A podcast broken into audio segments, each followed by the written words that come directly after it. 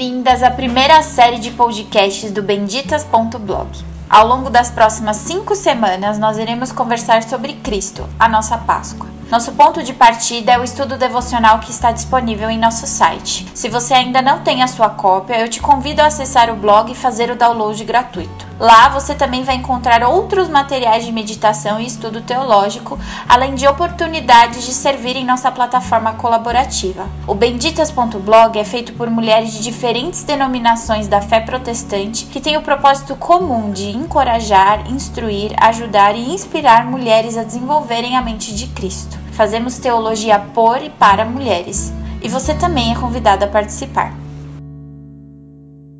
Bem-vindas! Nós estamos agora na nossa segunda semana de estudos sobre a Páscoa, Cristo, a nossa Páscoa. E hoje quem vai conversar conosco é a Ana Ruth e a Francine. A Débora e a Renata, infelizmente, não vão poder estar com a gente hoje, mas nós vamos continuar com as nossas reflexões em relação aos textos da segunda semana, em que a Francine nos apresentou os ofícios que Jesus cumpriu aqui no seu ministério e também outras figuras do Velho Testamento que nos apontam para o ministério de Cristo, para a sua obra ali redentora. É, eu gostaria de pedir primeiro que as, vocês se apresentassem, se possível, para aquelas que ainda não conhecem vocês. Então, eu sou a Cecília Regiane, sou editora do Benditas. Estão comigo a Fran. Fran, você pode se apresentar? Uhum. É, eu sou a Francine Veríssimo Walsh, ou Fran, mais fácil. Eu escrevo para o Graça em Flor. Eu tenho 26 anos e eu sou casada e o meu marido Boa, a gente mora aqui no Minnesota, nos Estados Unidos, e nós congregamos numa igreja Evangelical Free Churches of America, e na igreja local eu sirvo no Ministério Infantil e o Boa serve no Ministério de Louvor. Ana? Sou Ana Ruth Cavaco, tenho 42 anos, Uh, vivo em Lisboa, em Portugal. Uh, sou casada com o Tiago, que é pastor na Igreja da Lapa, em Lisboa. E sou mãe da Maria, da Marta, do Joaquim e do Caleb. E estou dedicada a tempo inteiro à família e, e ao trabalho da igreja. Muito legal, obrigada meninas pela presença de vocês. Fran, conta pra gente um pouco sobre o que você quis trazer de meditação para nós durante essa semana, um, os ofícios de Jesus, o que eles significam e também as outras imagens que você utilizou do Antigo Testamento. Eu confesso que não foi até quando eu e você, Cecília, tivemos uma conversa uma vez sobre outro tema e a gente conversou sobre os ofícios de Jesus que eu comecei a pesquisar sobre isso. Então, para mim foi de certa forma um desafio trazer esse tema, mas bom também, né, de fazer essa pesquisa e esse conhecimento pessoal para mim também. Que legal. É, e aí é, essa ideia de trazer então esses três ofícios específicos de Jesus, né, do sacerdote, profeta e rei, e aí comparando com o antigo, com o velho, o antigo e o Novo Testamento, e aí trazer também uh, Jesus nos profetas, né, a gente geralmente lê os profetas tem uma dificuldade de relacioná-los ao Novo Testamento e, e até a Cristo, mas eu acho que uma vez que a gente consegue enxergar os profetas como essa sombra e ver que eles estavam, afinal de contas, é, profetizando sobre Cristo, mesmo que muitos anos antes dele vir encarnado, eu acho que isso muda muito a nossa leitura do Antigo Testamento. Sim, na semana passada a gente conversou bastante sobre isso, a gente conversou bastante sobre é, ver a Bíblia como um livro que conta uma mesma história, né? E foi interessante porque ao longo da semana eu estava estudando um pouco sobre aquilo que a gente ia conversar hoje. Eu li um artigo de um pregador, é, eu acho que africano, eu não lembro, eu não sei como pronunciar o sobrenome dele, talvez vocês conheçam, é o Conrad Mebeui. E ele fez uma pregação aqui no Brasil em 99 e ele disse uma coisa que me chamou bastante atenção e que traz bastante, acho que é uma boa ponte entre o que a gente falou na semana passada e o que a gente está falando hoje. Ele disse assim: devemos aprender a Bíblia de tal forma que estamos sempre contemplando a cruz. Eu acho que é exatamente isso que a gente tentou fazer na semana passada e também nessa semana de estudos, né? Só para trazer um pouco de clareza para o que a gente está falando, os ofícios de Jesus são os ministérios que ele teve aqui, o trabalho que ele fez, né? A gente entende ofício como um trabalho, algo que você, no caso de Cristo, de certa forma não, mas aquilo que você é especializado para fazer, né? E como Cristo como Messias, ele foi rei, sacerdote e profeta, que foram todas imagens que a Francine trouxe, que eram já apresentadas no Velho Testamento para aquilo que ele fez no Novo Testamento. Como é que foi para você, Ana Ruth, essa, essa ligação entre os dois testamentos e também aquilo que Cristo fez? Foi muito boa, porque hum, eu estou sempre a tentar encontrar uma forma de uh, ensinar aos meus filhos uh, coisas que eu demorei mais anos a aprender, que nem sempre me foram muito bem ensinadas. Uh, na minha mente de criança, o Velho Testamento estava sempre numa, num lugar que não tinha muito a ver com a minha época. E então a maneira como eu me coloquei ao longo da minha infância, adolescência e juventude foi sempre com uma perspectiva que o Velho Testamento era uma coisa que tinha acontecido antes de Jesus vir e como Jesus já tinha vindo quando eu nasci, graças a Deus por isso, um, eu deveria focar-me mais uh, uh, no Novo Testamento. Então passei muitos anos, erradamente, uh, a não valorizar assim tanto o, o Velho Testamento como um modelo, um retrato da nossa necessidade, da nossa urgência de Jesus vir porque todo o Velho Testamento fala e grita acerca de como nós estávamos perdidos, como nós não tínhamos esperança, como o povo vagueia e não, e não se volta para Deus e como Deus vai sempre ao encontro do seu povo. Uh, eu gostei muito desta, desta maneira como a, a Fran colocou os três ofícios de Jesus, porque apesar de, de conhecermos a Bíblia e de sabermos que eles estão presentes, muitas das vezes nós focamos, é a mesma coisa com os atributos de, com os atributos de Deus. Muitas das vezes focamos em alguns atributos de Deus e desvalorizamos outros, quando eles são de igual importância porque Deus é perfeito. E então na minha cabeça, hum, muitas das vezes eu valorizava o facto de Jesus ser o rei porque já sabia que ele tinha nascido, morrido e ressuscitado, de ele ter sido o profeta, o melhor Moisés, o melhor uh, Adão, o melhor Noé, focava-me assim pontualmente na ideia que já não, não precisávamos de um mediador do sacerdote, porque ele era o melhor sacerdote, mas creio que é importante uh, não dar preferência a, a, a, nenhum deles e ver os três como um, um, conjunto perfeito. E daí que achei muito interessante esta compilação uh, e esta explicação. Está, está bem feita e pensei, inclusive, uh, quando o estudo estiver imprimido, vou fazer com, com as minhas filhas. Ai, muito legal.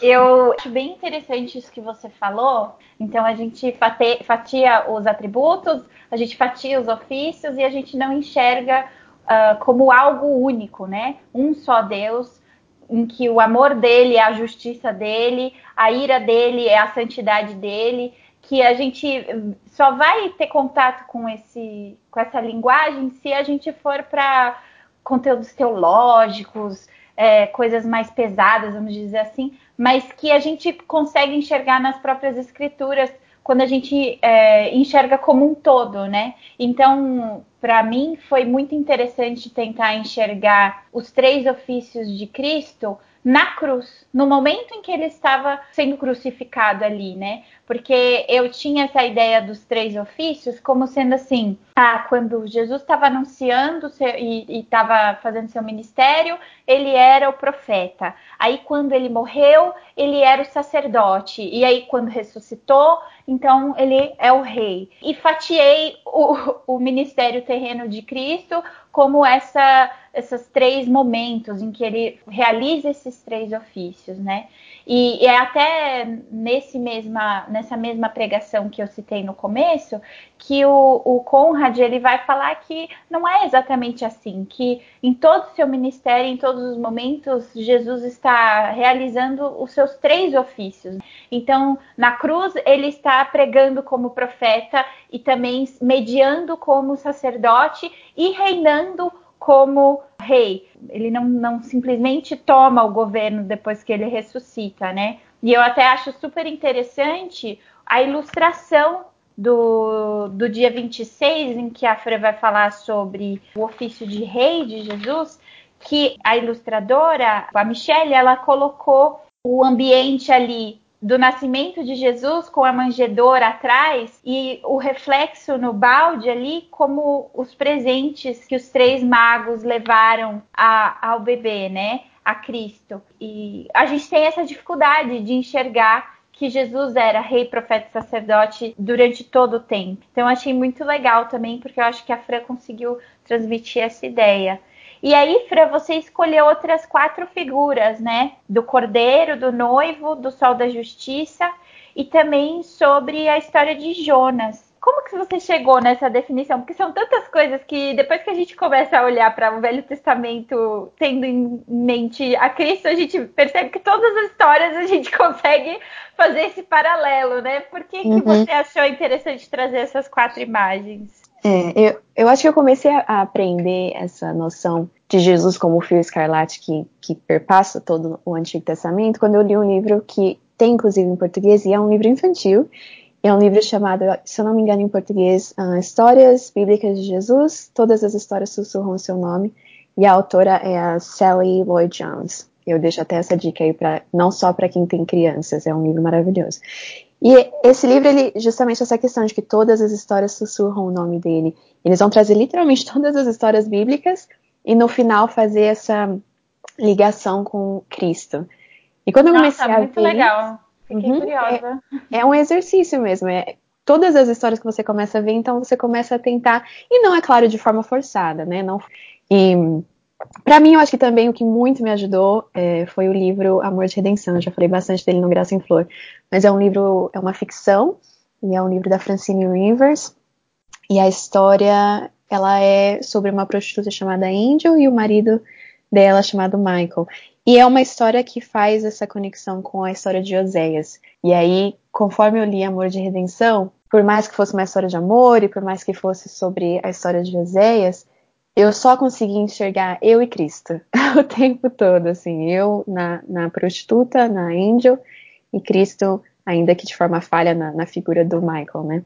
Muito então eu legal. acho que é, eu acho que me ajudou muito essa, esses exercícios desses dois livros de começar a ver Cristo em tudo assim na Bíblia. É, é muito, é, realmente muda completamente a forma, não só como você lê a Bíblia, mas a forma como você encara o ler a Bíblia um, se torna muito mais interessante, eu ouso até dizer, porque você uhum. tem muito mais essa, esse ler a Bíblia como uma história de amor de Deus para ti, faz muito mais sentido quando você vê a história de amor em Cristo em todos esses livros, não? Sim, é, eu acho que essa questão também do de enxergar como algo, uma coisa só, a gente vê muito bem na história de, de Jonas, né? Você até usou esse, esse tema, a ira e a misericórdia que se encontram no Salvador, né? Então, é muito verdade isso. Aproveitando o seu gancho de romance, é, é interessante a gente pensar, né? Como a Bíblia pode ser uma fonte de, ah, de inspiração para aquelas que gostariam de escrever, até mesmo histórias é, fictícias, né? Ficções, romances, enfim, seja lá qual for o gênero, mas como a gente pode tirar a inspiração das escrituras, né? E, e, é uma coisa que a gente não vê muito no mercado literário aqui brasileiro. Não sei se é diferente aí em Portugal, Ana. Nós cá em Portugal temos muito pouca literatura. Uh, Portugal é um país muito pequeno. Uh, não sei se sabem, mas dentro do Brasil cabem 92 Portugais. Nossa, é muita coisa. É muito Portugal junto, sendo que em Portugal nem 1% da população é evangélica. Portanto, um, o universo é um universo muito pequeno e há muito pouco investimento, infelizmente, de, de literatura em, em, português de Portugal. Por isso tem sido uma das minhas uh, lutas. Uh, aliás, foi, foi interessante a, a Fran estar a falar desse livro da Sally Lloyd Jones, porque quando ele chegou, quando o encomendei há, há uns anos, creio que em 2011, um, na altura eh, eu descobri-o na internet em inglês e então comecei a traduzir em português de Portugal, nem sequer sabia que havia em português do Brasil. E é um dos livros preferidos cá de casa e que tem circulado por muitas, muitas pessoas e que, que tem ajudado, porque de facto aqui nós não temos, o que temos é o que nos chega do Brasil. Portanto, não, não temos nada. O que temos é, é inglês ou português do Brasil. Portanto, não, infelizmente, a realidade aqui é muito, muito pequena. Foi interessante porque a gente publicou uma biografia no, em janeiro no Bendita sobre a Hannah More e ela escreveu muitos romances, muitas histórias de ficção para passar para a sociedade em geral valores cristãos. Uhum. Então, e isso é uma coisa que eu sinto falta, por mais que a gente às vezes se sinta até culpada de ler livros de ficção e não livros teológicos ou enfim que abordem teologia de maneira mais direta, eu acho que seria seria algo muito interessante para os falantes da língua portuguesa começarem a produzir, né? Seja aqui no Brasil, seja em Portugal, enfim. Mais romances que tenham um, por fundo, um embasamento cristão, né? Mas que sejam romances também, ou histórias de ficção realistas, porque de novela já basta as novelas. Sim, é verdade. Você falou dessa questão da culpa que a gente sente ao ler a, a ficção. É, eu, eu, sinto isso uma culpa de escrever ficção, né? Eu tô me arranhando aí, tentando, me desafiando a escrever o Bem Sei Que Tudo Sim, Pode. É verdade, e... a Fran tá escrevendo um, olha lá. Ah, boa, boa. E pois é, só que o que acontece? Eu, eu tenho muito essa questão da culpa também, tanto que eu tive uma conversa esses dias com uma amiga e ela tá perguntando: Ah, então você, e você tá gostando do seu livro? Eu falei, ah, é um livro ok e aí eu falei, olha, se eu fosse aproximada por uma editora para publicá-lo, eu não aceitaria, porque eu não me sinto enfim, né?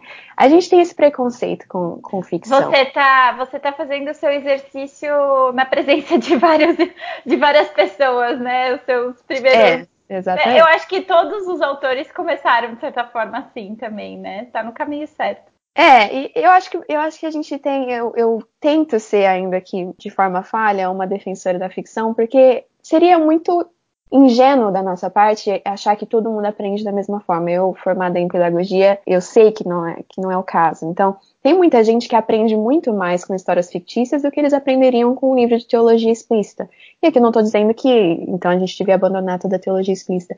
Mas eu, essa questão de, de inculcar valores cristãos através de uma história fictícia definitivamente é algo que a gente precisava trazer mais e, e acreditar mais nessa causa do que a gente tem feito, né? Sim, sem dúvida. Podíamos explicar o porquê da culpa?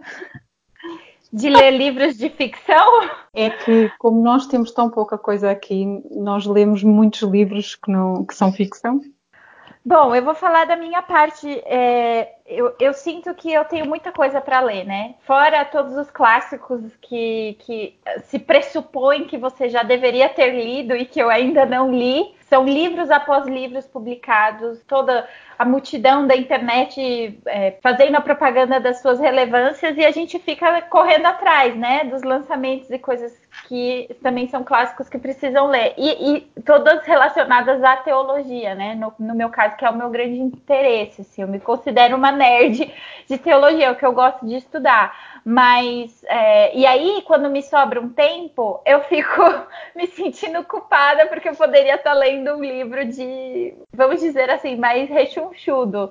Não sei se essa expressão faz sentido para você, mas, é, Ana. Sim, entendo. Mais, mais, mais pesado, né? É, mas assim, por exemplo, eu faço isso nas férias. Então, em janeiro ou dezembro, quando a gente sai, vai viajar, eu normalmente gosto de ir na lista de mais vendidos de ficção ou dos prêmios Pulitzer de ficção ou reportagem e gosto de escolher alguma coisa ali para ler. Inclusive, eu até estava conversando com a Fran no, no, na virada do ano, né? Quais, quais, quais, livros a gente tinha lido. Eu sempre gosto de ler essas coisas bem doidas, assim, distópicas e, e de apocalípticas, enfim.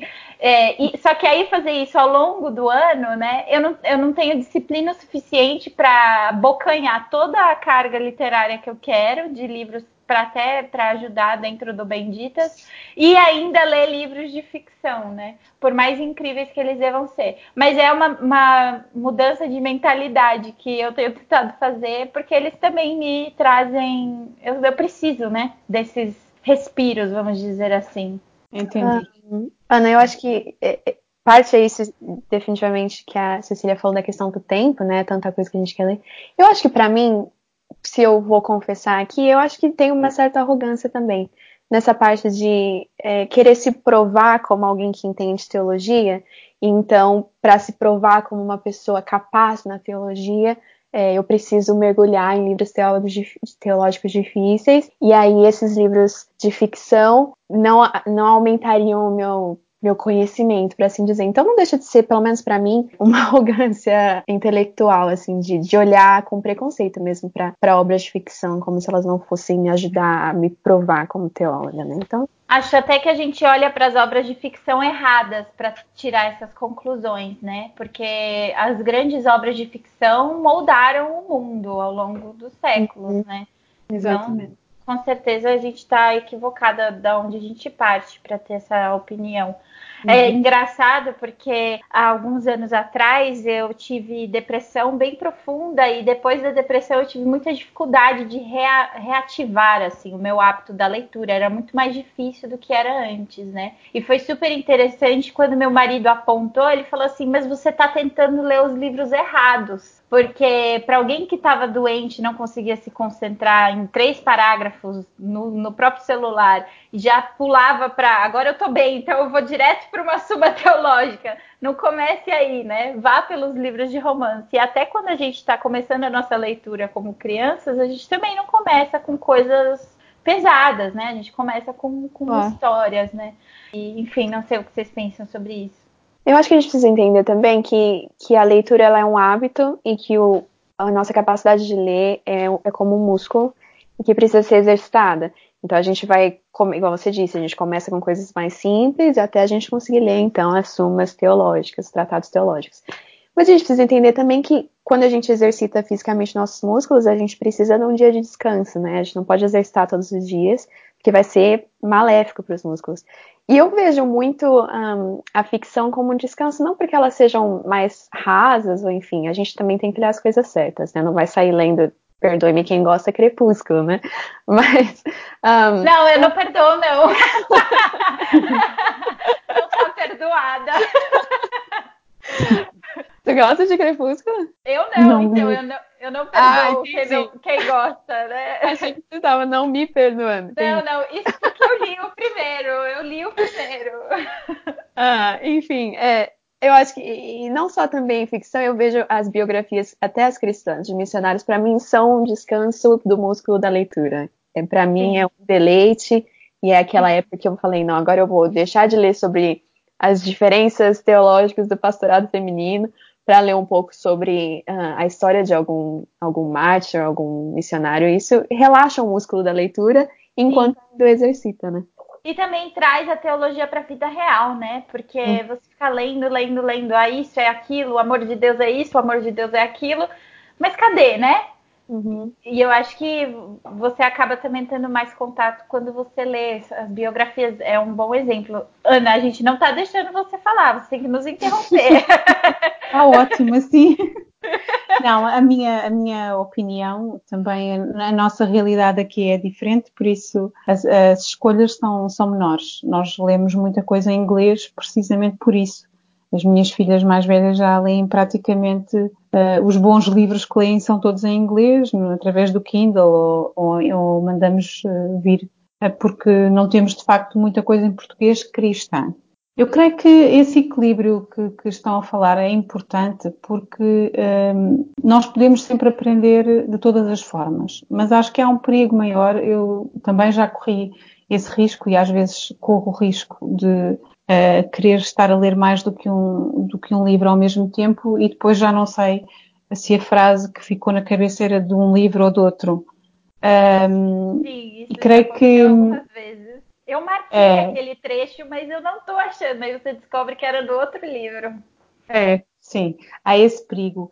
E depois o perigo maior, para mim, é deixar que esses livros se tornem mais importantes que a Bíblia e fazer depender a minha compreensão, a revelação da palavra, escrita tal como ela é, de uh, simplesmente ficar exposta à leitura contínua da Bíblia, mesmo que nem sempre uh, esteja no, na mesma capacidade de concentração ou na, na mesma disposição. Portanto, uma das coisas que eu creio que é importante, eu gosto muito de biografias também. Aliás, vi que no blog da Fran, ela gosta muito da Elizabeth Elliot, eu também gosto muito. Uhum. Já somos melhores Sim. amigas, então. Sim. Sim, a Elizabeth. Uhum. Elizabeth Elliot a par com a Corrie ten Boom uhum. estão assim no meu top uhum. uh, assim das minhas leituras já, principalmente a Corrie ten Boom de, de infância. E gosto muito, sou muito fã mesmo de, de tudo o que é biografias, vou sempre à procura de como estamos sempre a tentar eh, sensibilizar e orar pela Igreja perseguida, vamos sempre à procura de histórias de missionários e pessoas que ficaram, que marcaram a nossa história. Uh, mas uma das coisas que tenho descoberto é que às vezes é preciso fazer uma pausa nos livros todos e estar só a ler a Bíblia e ficar uh, uh, a deixar que a Bíblia fale por si só e,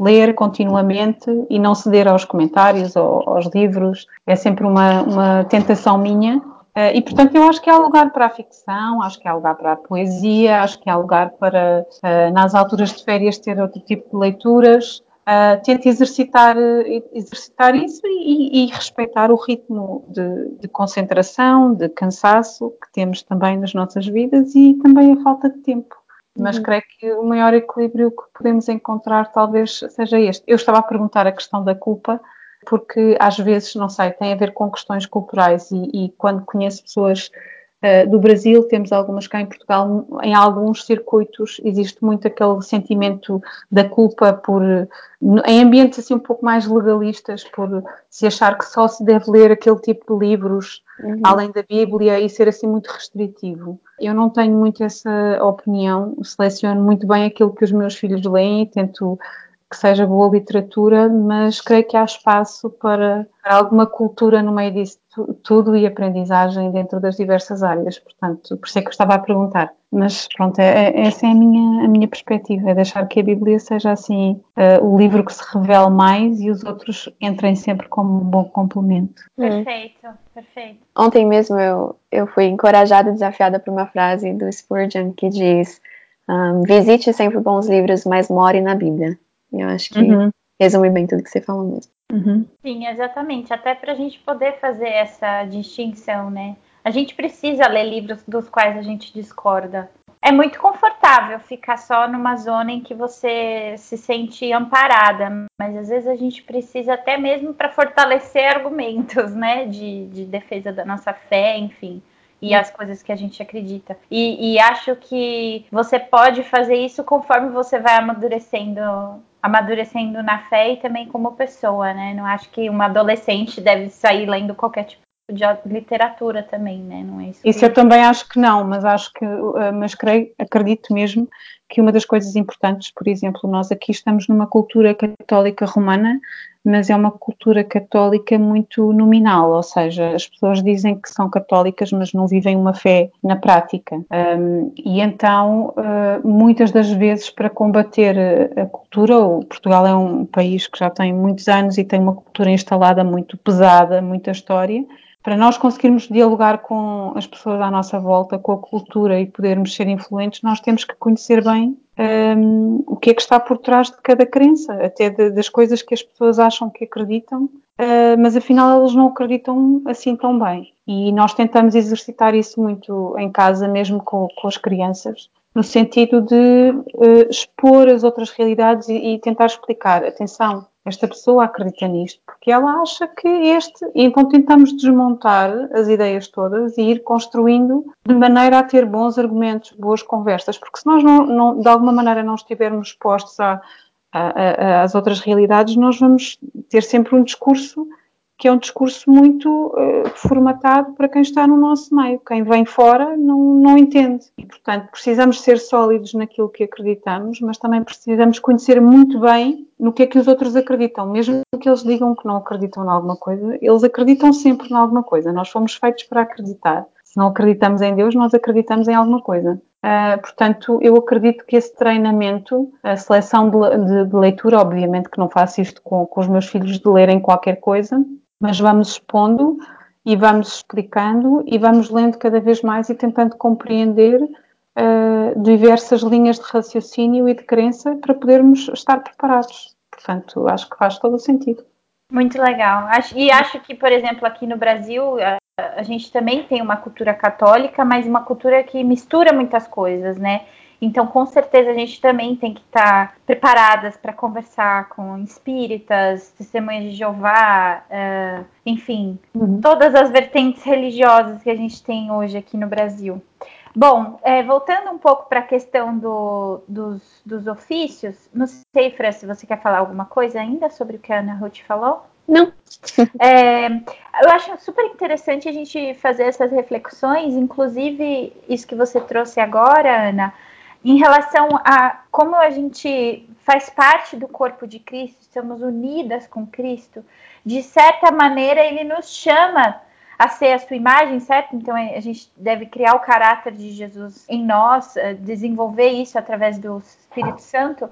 E eu gostei de pensar nisso, vendo alguns versículos também, que nos chama a ser sacerdotes, profetas, reis e rainhas, né? E, e é, isso era uma reflexão que eu nunca tinha feito, é, que nos ofícios de Jesus, de certa forma, uh, quando estamos unidos com Ele, nós também somos um povo eleito, uma nação de sacerdotes, uma nação real, e, e eu nunca tinha parado para pensar nos ofícios de Jesus em relação àquilo que ele, ele nos chama a partir da nossa. de quando ele nos chama, né? É, eu não sei se vocês já tinham refletido sobre os ofícios de Jesus em relação a isso. Apesar da Fran não ter trazido essa reflexão, né, nos textos dela, foi algo que eu acabei me deparando conforme ia estudando. Bacana, porque eu não, não tive essa reflexão escrevendo.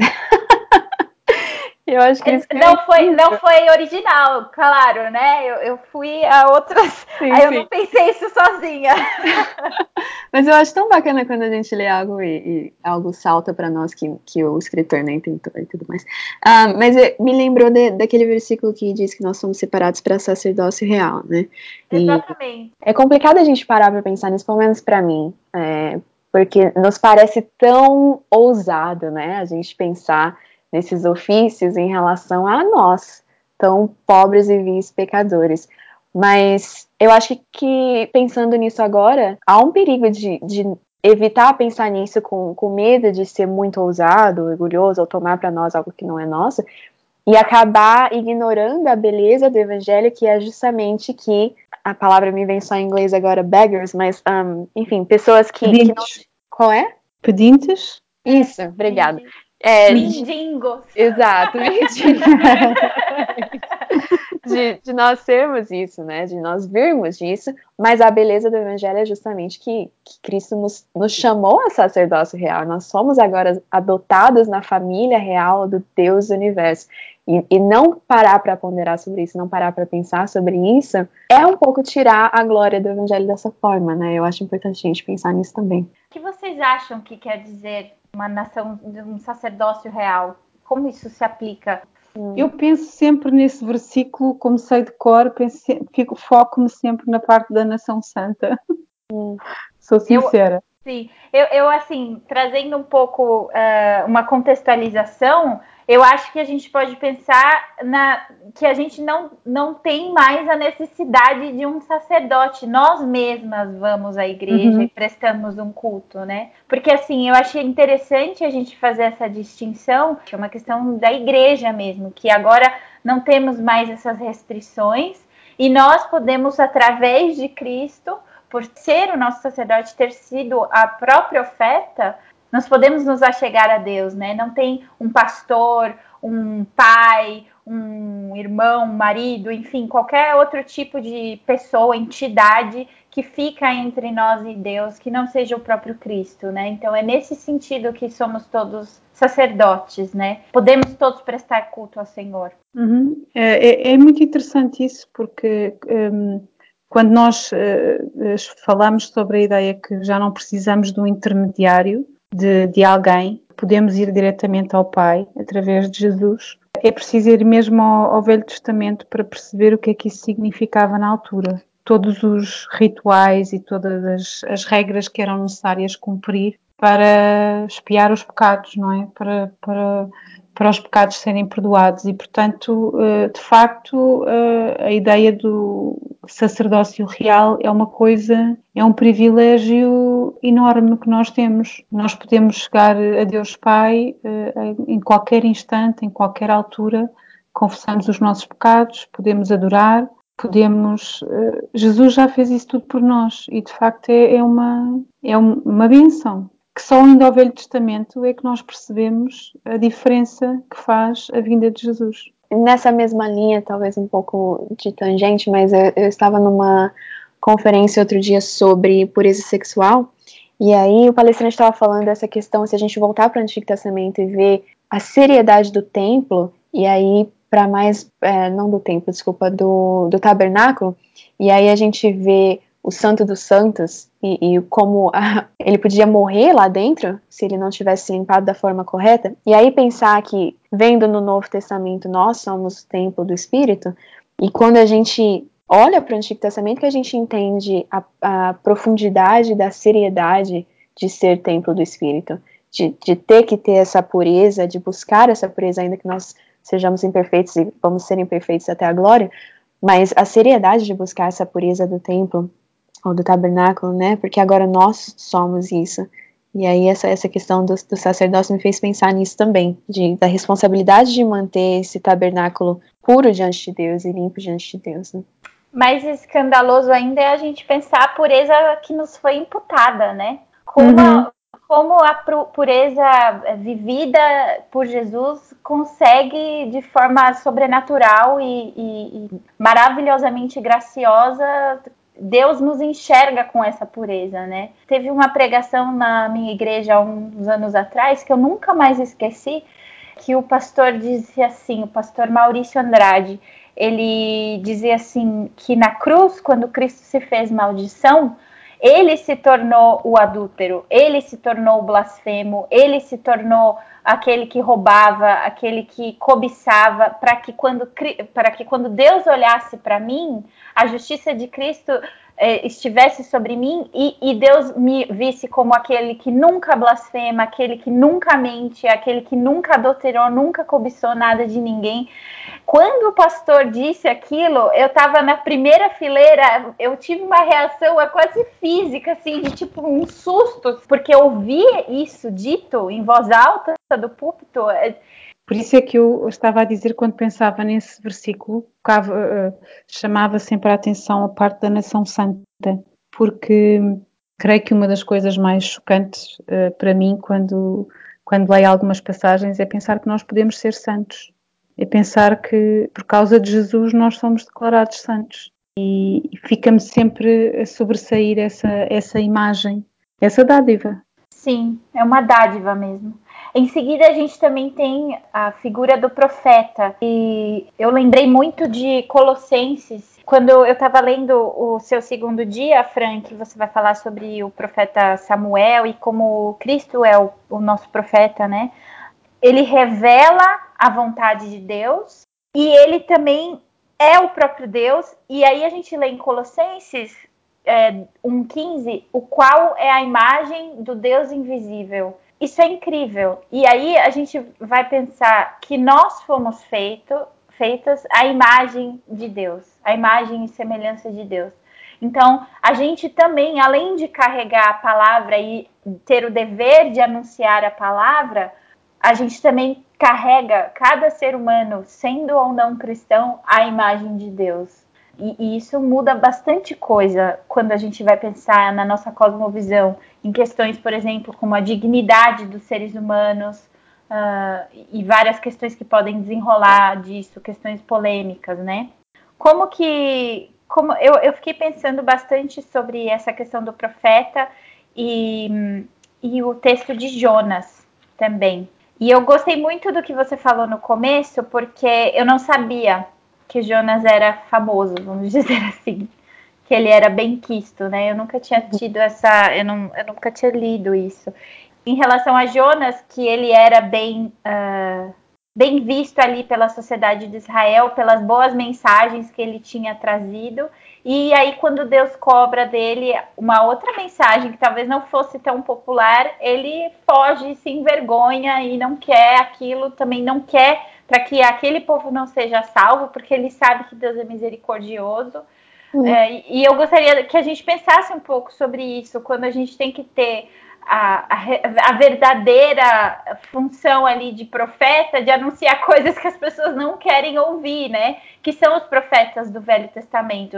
Eles normalmente anunciavam coisas que as pessoas corriam deles quando chegavam, né? E hoje em dia a gente tem algo totalmente diferente. As pessoas correm para os profetas, em busca dos profetas, né? Sabe o que eu acho talvez até mais triste? É que é mais, é mais simples pra gente aceitar o nosso papel de pregar o que não é tão bem visto e tão aceitável ao mundo, conforme a gente prega o evangelho, né? A gente está, às vezes, disposto a ofender com o evangelho, ou deixar o evangelho ofender, porque ele precisa para então curar, né? Mas o que me deixa triste, e eu acho que talvez eu, eu tenha um pouco mais de sensibilidade para isso, como alguém que, de certa forma, coloca a cara tapa, por assim dizer, na internet, é quando isso acontece dentro da igreja. Eu acho muito ok a gente ter discordâncias dentro da igreja de Cristo, enfim, não primárias, mas eu acho que a gente precisa reaprender como cristãos a, a discordar daqueles que, que, não, que não pensam como a gente, mas discordar de forma respeitosa e também, por outro lado, a não ter medo de dizer aquilo que nós vemos ser nas escrituras a verdade, por medo de, de ter que receber esse backlash, né? Esse, essa ira, por assim dizer, pela internet. Eu acho que na nossa, nossa vida de internet hoje em dia é ainda mais, mais fácil de cair nessa armadilha de não querer falar o que precisa ser falado, porque vai vir os haters, né, por assim dizer. Eu acho, Ana Ruth, que você talvez tenha bastante experiência, até por, por serem uma minoria, assim, bem bem minoria em Portugal, é. né? E vocês não, não, não, vocês não se inibem, né? Vocês aparecem nas redes sociais. Eu já vi várias reportagens também é, de revistas e, e, televisão que vocês dão entrevistas falando sobre as escolhas de vocês como família. E o, eu acho que o Tiago também tem, teve ou tem um programa de rádio, né? Secular. Uhum. E, e ele é bem claro sobre a fé dele e pensando em Portugal como uhum. uma nação de menos de 1% de cristãos, com certeza vocês devem ter bastante dessa, dessa resposta de discordância, até de ódio, talvez, não sei, né? Sim, é, depende dos assuntos. É, depende muito, porque há escolhas que nós fazemos e que é, quando as pessoas presenciam, até têm alguma admiração e acham que são escolhas coerentes com aquilo que nós acreditamos e até respeitam bastante. Depois, se formos para questões mais eh, delicadas que, que estão uh, a ser debatidas tanto no Brasil como agora, como as questões de género, etc., aí já fica mesmo muito complicado. O cerco está muito, está a ficar muito apertado e é difícil. Eu, eu, eu no caso de Jonas, eu tenho uma grande uh, simpatia barra estranheza porque eu acho que estando no lugar dele, já com alguma, algum reconhecimento, até alguma segurança, ele de repente tem que estar num papel que ninguém quer estar. Podemos encontrar aqui alguma arrogância, alguma presunção, mas também podemos encontrar defeitos e, e desafios que, se nós estivéssemos nessa circunstância, também seriam os nossos. Portanto, é, é complicado nos dias de hoje. A frase que eu mais repito para mim mesma é que não me envergonho do Evangelho, que sei que ele é loucura para os outros e que, ao mesmo tempo, temos que ser uh, uh, seguros naquilo que acreditamos, mas também temos que ter alguma sabedoria e alguma. sermos astutos Portanto, temos que saber discutir e apresentar as nossas opiniões nos círculos certos e saber que batalhas é que queremos travar. Porque mesmo dentro do ambiente uh, cristão e de crentes há, há, há, diversas linhas, apesar de também cair nessas questões de debates teológicos e de questões até da eclesiologia, da igreja, etc. Portanto, não, não tenho muitos problemas em estar na linha da frente, mas tento escolher quais é que são os combates necessários a ter e, e como os apresentar. Há, há muitas opiniões e frontalidade, nós podemos ter que podem ser feitas com amor, outras não há como contornar, são como elas são e o, e o Evangelho não vai sempre ser entendido por todos. É o Espírito que se revela, nós podemos ser usados para isso, mas hum, é como é palavras sábias e de experiência, né? Eu lembro de conversar com a Fran exatamente isso. A gente tem que escolher quais são as nossas batalhas e nem todas são nossas, né? E, e Deus encaminha para aquelas coisas em que, em que você vai ser chamada a talvez assumir uma posição menos confortável, né? Da mesma forma como vocês falaram no começo sobre a leitura do Velho Testamento quando crianças, eu lembro que quando eu lia Jonas, eu ficava muito brava com ele. Como Sim. assim ele não vai e todas aquelas pessoas vão morrer? Mas eu não uhum. tinha o conhecimento de quem eram aquelas pessoas. E hoje, pensando o que aquele povo significava para um judeu, eu me compadeço muito de Jonas. É. É, e também ele era um profeta, apesar das suas falhas, ele era coerente, porque ele sabia que Deus era misericordioso. E, e aí ele foge, porque ele sabia que se ele pregasse, Deus podia estender de misericórdia. E depois, quando acontece toda a tempestade, eles tiram a sorte para saber o que estava acontecendo, ele fala: Sou eu né? Ele sabia que ele não uhum. podia fugir de um lado para o outro. Me joguem, porque sou eu. Até onde a gente pode ir por causa dessa dureza de coração? Eu prefiro morrer jogado no mar do que pregar para os meus inimigos, né? Esse é o grande ponto que a Fran falou dessa nossa busca por, por unidade naquelas coisas que são fundamentais e nas outras coisas de estar disposto a pregar e que é. É, não enxergar outros cristãos como inimigos. Eu acho que isso faz muita diferença. E, e é um dos desafios. E, e, talvez seja algo bem cultural. Eu não sei se a, a situação é semelhante em Portugal, mas aqui nós temos tantos debates, né? Tantos debates é, que são preciosos, têm o seu lugar, mas que na maioria das vezes viram debates é, de uma pessoa contra a pessoa de outra e não das ideias, né? Hum, aqui também virou uma coisa mais cultural, né? Até no mundo secular é, isso tem acontecido. Sim. Aqui, aqui em Portugal, a nível assim, eu acompanho também uh, uh, muitas publicações do Brasil. Um, o debate não é tão aberto, é mais camuflado, mas existe na mesma esses confrontos, essas guerras, etc. Não é tão claro como, como o povo do Brasil, tem a ver com a cultura. Ah, Nas sim. redes sociais é muito fácil uh, as pessoas estarem a discutir e falar coisas que já não deviam ser públicas, até porque há, há, há discussões e assuntos que, que, devem ser num âmbito privado. Sim. Há outras pessoas que podem ler e não entender, e, uh, e acontece muito, e acho um pouco triste às vezes. Bom, vamos indo para o final do nosso segundo podcast do nosso estudo de Páscoa. Uh, foi muito bom a conversa que nós tivemos hoje. Obrigada, Ana. Obrigada, Fran. Uhum. Gostaria de deixar com vocês uma rápida leitura do Salmo 85, que a Fran fechou a semana. Uh, nós lemos em Malaquias sobre o sol da justiça e é um dos meus salmos favoritos. Nos quatro últimos versículos, nós lemos assim: A verdade e a misericórdia se encontrarão a justiça e a paz se beijarão. A verdade brotará da terra e a justiça olhará desde os céus. Também o Senhor dará o que é bom e a nossa terra dará o seu fruto. A justiça irá adiante dele e nos porá no caminho das suas pisadas. E é essa justiça que vai nos capacitar a sermos corajosas, a sermos uh, nação santa e vivemos diante do Senhor eu quero convidar vocês para as próximas meditações da semana 3, em que nós iremos meditar sobre a Páscoa no livro de Salmos. Então, vamos lá e até a próxima semana. Um abraço, fiquem com Deus. A série de podcasts Cristo, a nossa Páscoa, é produzida pelo Benditas. Acesse nosso site e nos acompanhe pelas redes sociais, benditas.blog, para mais recursos de estudo e edificação cristã de qualidade, produzida por mulheres que amam a Jesus. Nos falamos na próxima semana. Até lá! Trapos imundos aos olhos do Pai quão alvo tecido se fez. Tal cruz esperada, sem mesmo pecar, me chagas pregadas em ti.